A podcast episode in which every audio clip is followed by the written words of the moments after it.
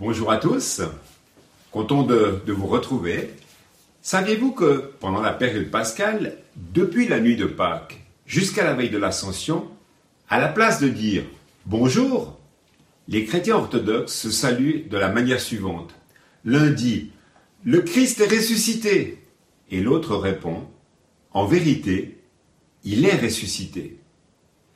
C'est avec cette salutation et cette affirmation que nous voulons vivre ce temps de méditation.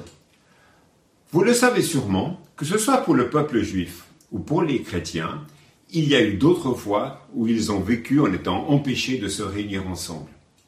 J'ai relevé que dans l'histoire du peuple juif, dans la période entre l'Ancien Testament et le Nouveau Testament, c'est-à-dire cette période intertestamentaire, comme on l'appelle, c'est-à-dire la période des Maccabées, il y avait une guerre et le culte public était interdit par l'occupant grec. Donc celui-ci était vécu dans l'intimité des familles. Rappelons-nous aussi que Jésus et ses disciples célébraient la Pâque juive dans les maisons, autour d'un repas ritualisé du, du Seder, où chaque élément de ce repas annonçait la mort et la résurrection du Messie. Pâques, c'est aussi le printemps, la vie végétale comme nous le voyons ici, l'espérance d'un après-confinement différent où la vie relationnelle sera de nouveau présente. En cette belle journée de Pâques, nous voulons bénir Dieu pour l'œuvre de Jésus à la croix. En effet, comme cela nous a été rappelé dans la première partie de ce temps de culte, sans la croix, nous ne serions pas là pour bénir Dieu. Mais en ce jour de Pâques, nous voulons aussi bénir Dieu pour la puissance du Saint-Esprit qui a permis que Jésus soit ressuscité. J'aimerais ce matin reprendre les éléments de cette journée de Pâques qui nous ont été relatés dans l'évangile de Jean, au chapitre 20. Avec comme thème de ce message, comme fil rouge, le Seigneur qui déverrouille les portes. Je vous invite à prendre vos Bibles et je vais relater le début du chapitre avant de nous arrêter sur un passage plus particulier. Que voyons-nous tout d'abord au début du chapitre? Eh bien que Marie de Magdala, au petit matin, elle va au tombeau et elle voit que la pierre a été roulée. Elle court vers Pierre et Jean pour leur dire Ils ont enlevé le Seigneur et nous ne savons pas où ils l'ont mis. Jusque-là, on le voit bien dans le texte biblique, pas de pensée liée à un quelconque miracle. Pierre et Jean, eux, ils poussent un sprint pour aller au tombeau. Jean arrive le premier et voit les bandelettes posées par terre. Mais Jean n'entre pas dans le tombeau. Pierre arrive et lui, il voit les bandelettes et le linge parfaitement roulé. Puis le texte nous dit au verset 8, Jean vit et crut en effet, ils n'avaient pas compris que d'après les Écritures, Jésus devait ressusciter. Pierre et Jean repartent chez eux, mais Marie de Magdala reste. Et le texte biblique nous montre qu'elle pleure. Elle voit deux anges, puis elle fait cette rencontre avec Jésus. Là s'ensuit un, dialogue intéressant. Et personnellement, je suis très touché que Jésus ait choisi Marie de Magdala car finalement, il aurait très bien pu choisir Pierre et Jean, ses disciples, ses intimes. Non, c'est à Marie de Magdala, elle qui avait été délivrée de sept démons, elle qui était devenue l'une des proches du cercle intime de Jésus, elle qui avait été témoin de ses souffrances à la croix, qui avait été témoin de son ensevelissement, et qui est là, présente au tombeau. Et à cette femme, Jésus lui dit, Va vers mes frères et dis-leur que je monte vers celui qui est mon Père et votre Père, mon Dieu est votre Dieu. Mes amis, est-ce que nous comprenons bien la portée théologique de ce que Jésus dit à cette femme? Cette femme n'avait pas la culture, l'éducation des femmes d'aujourd'hui. Elle n'avait pas fait la théologie. Et pourtant, Jésus la considère digne de porter ce message de vie. J'aimerais dire que toutes les femmes d'aujourd'hui devraient se sentir honorées que Jésus ait changé la relation homme-femme de la société de l'époque. Car aujourd'hui, les femmes chrétiennes peuvent se sentir délivrées, libérées de toute parole enfermante qui leur ferait croire qu'elles ne seraient pas capables d'entendre un message de Jésus et plus encore de communiquer un message de la part de Jésus. Oui, Jésus, oui, Marie de Magdala est allée vers les disciples. Jésus est vivant. Il va vers son Père, qui est aussi notre Père.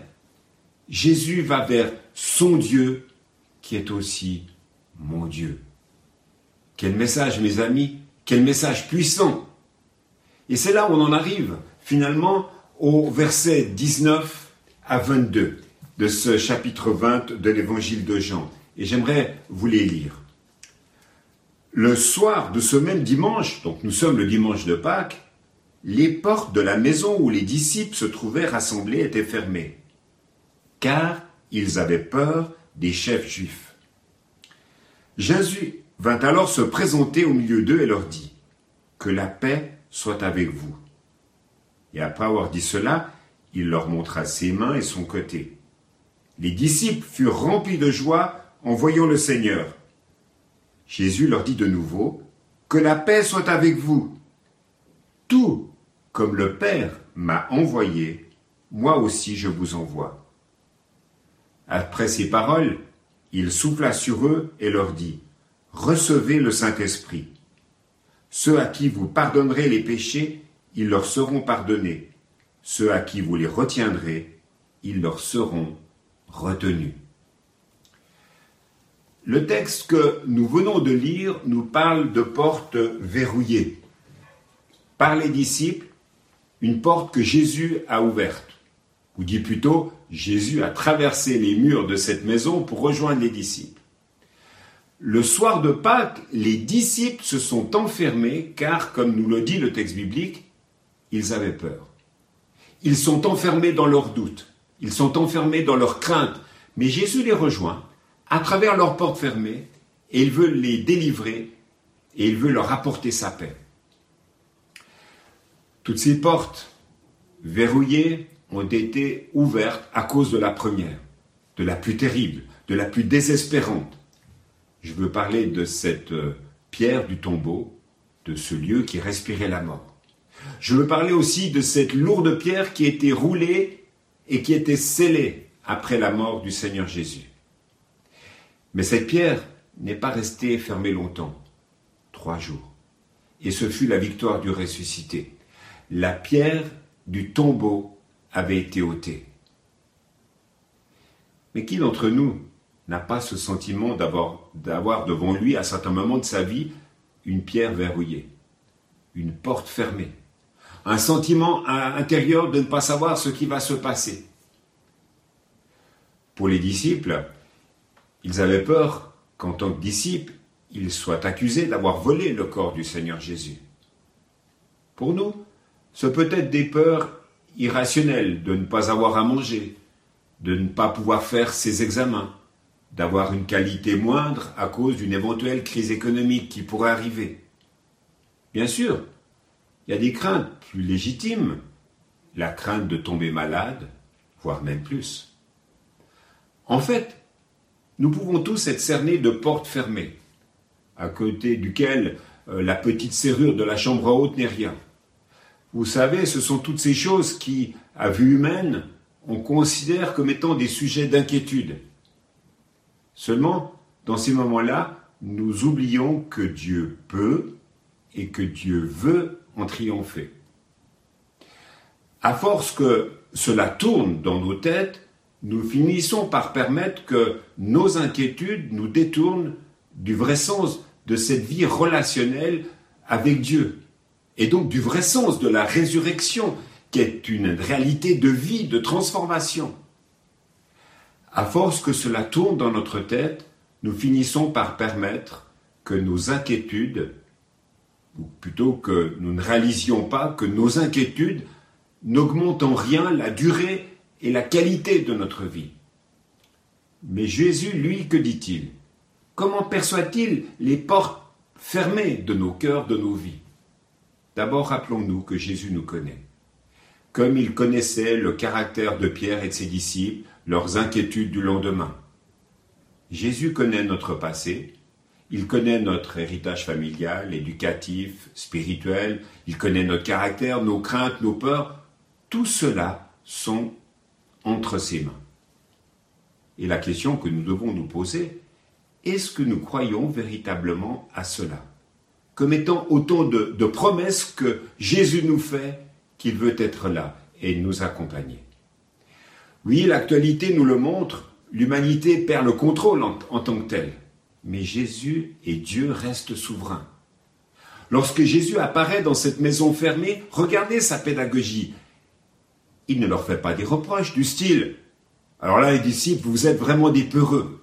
Vous ne me faites pas confiance. Je vous avais dit que je, vous que je ressusciterais, mais vous, vous ne m'avez pas cru. Non, rien de tout cela. Jésus dit que la paix soit avec vous. Il commence par cela. À ces chrétiens qui manquaient de paix intérieure, il leur donne sa paix. Et puis, si certains n'étaient pas convaincus par les paroles des femmes, Jésus leur montre ses mains, il leur montre son côté, témoignage que c'était bien lui, le crucifié, ressuscité. Et là, le texte nous dit, enfin les disciples furent remplis de joie. Et deuxième répétition, c'est pour la pédagogie de Jésus, Jésus enfonce le, coup, le clou, que la paix soit avec vous. Il rajoute, comme le Père m'a envoyé, moi aussi je vous envoie. Et après avoir dit cela, il souffla sur eux et il leur dit, recevez l'Esprit Saint. Alors dit autrement, en français courant, c'est bon, sortez de votre enfermement, vous l'avez compris, je suis mort, je suis ressuscité, vous avez bien compris le message. Eh bien maintenant, partagez-le. Application. Ce que je retiens de ce texte à titre personnel. Je suis régulièrement invité à faire des choix et à trier ce qui se passe dans ma tête, à trier mes pensées. Et ce temps de confinement est très propice à cela. Ça peut être positif d'ailleurs ou négatif, on est tout à fait d'accord. Mais ce, temps de confinement est très propice au tri du matériel chez nous. Des choses que nous entassons peut-être depuis des années. On fait du rangement, on fait du nettoyage. Toutes ces choses que nous n'avons pas vraiment le temps de faire lorsque notre rythme de vie est plus soutenu. Mais au-delà de ce tri matériel, ce temps de confinement est aussi une invitation à faire un tri, un rangement, un grand nettoyage de notre cœur. Qu'est-ce que j'ai entassé et qui prend une place indésirée dans mon cœur Ça, c'est la question personnelle que je vous adresse ce matin. Mais il y a aussi un axe de réflexion pour notre Église. C'est pour moi la nécessité pour l'Église de ne pas s'enfermer, même dans une période de crise comme la nôtre. Donc, prenons conscience de ce qu'est une Église. Dans ces temps difficiles, Dieu rend compréhensible ce que cela signifie être une famille, une famille spirituelle. Il y a quelques mois en arrière, nous étions en pleine recherche de nouveaux locaux. Et après le, temps du confinement, cela va reprendre bien sûr. Eh bien, dans ce moment, dans ce temps particulier, nous apprenons autre chose. Certes, nous devons continuer à rester confinés et ne pas chercher la proximité géographique les uns à l'égard des autres, mais nous pouvons nous intéresser quand même aux autres. Chacun d'entre nous pouvons prendre notre téléphone afin de prendre des nouvelles, et pas seulement des, membres de l'Église, mais aussi de nos voisins, des membres de nos familles éloignées. Et puis, si nous sommes appelés à vivre des relations peut-être renouvelées, nous sommes aussi appelés, c'était peut-être notre le deuxième axe de réflexion pour l'Église, à briller, briller dans la nuit.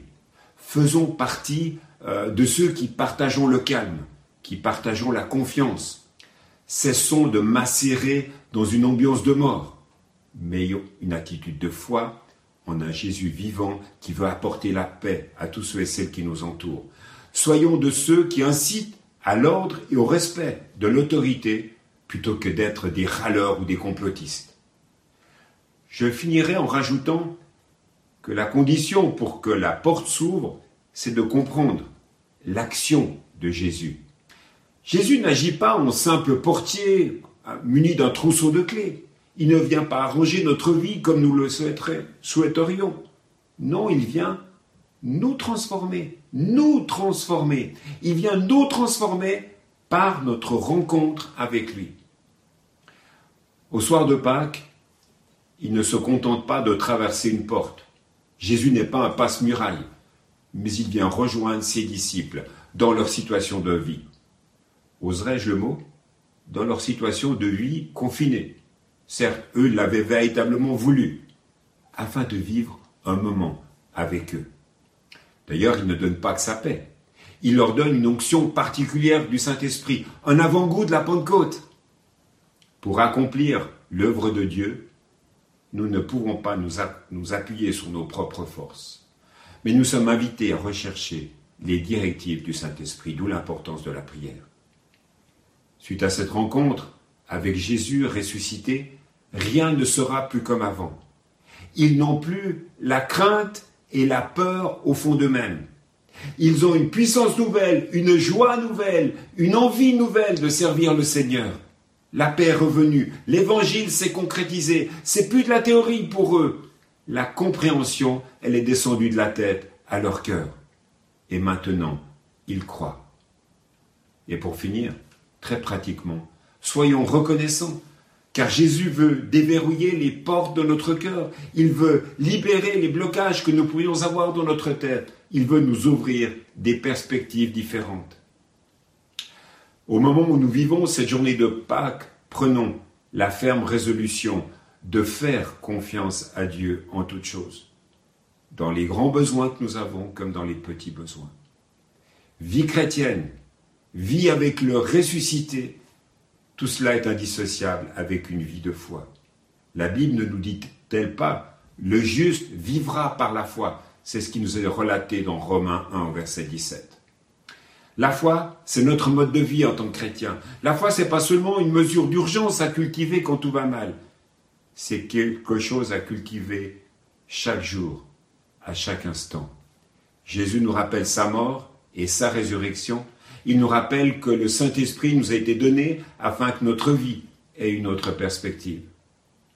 Et comme je le disais il y a un instant, que ce temps de confinement permette de faire du tri un tri, encore une fois, pas seulement matériel, mais aussi un rangement dans nos priorités, un grand nettoyage notre cœur.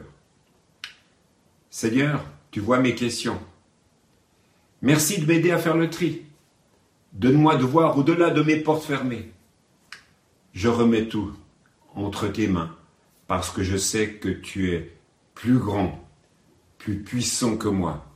Alors je choisis de te faire confiance et je mets ma foi en toi entièrement. Et je vous invite, dans la suite de ce message, à prendre un moment de, de méditation, de réflexion, voire de prière, pour remettre toute chose entre les mains du Seigneur.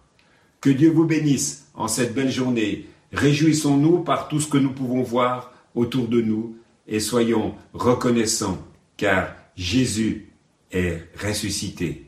Bonne journée à chacun.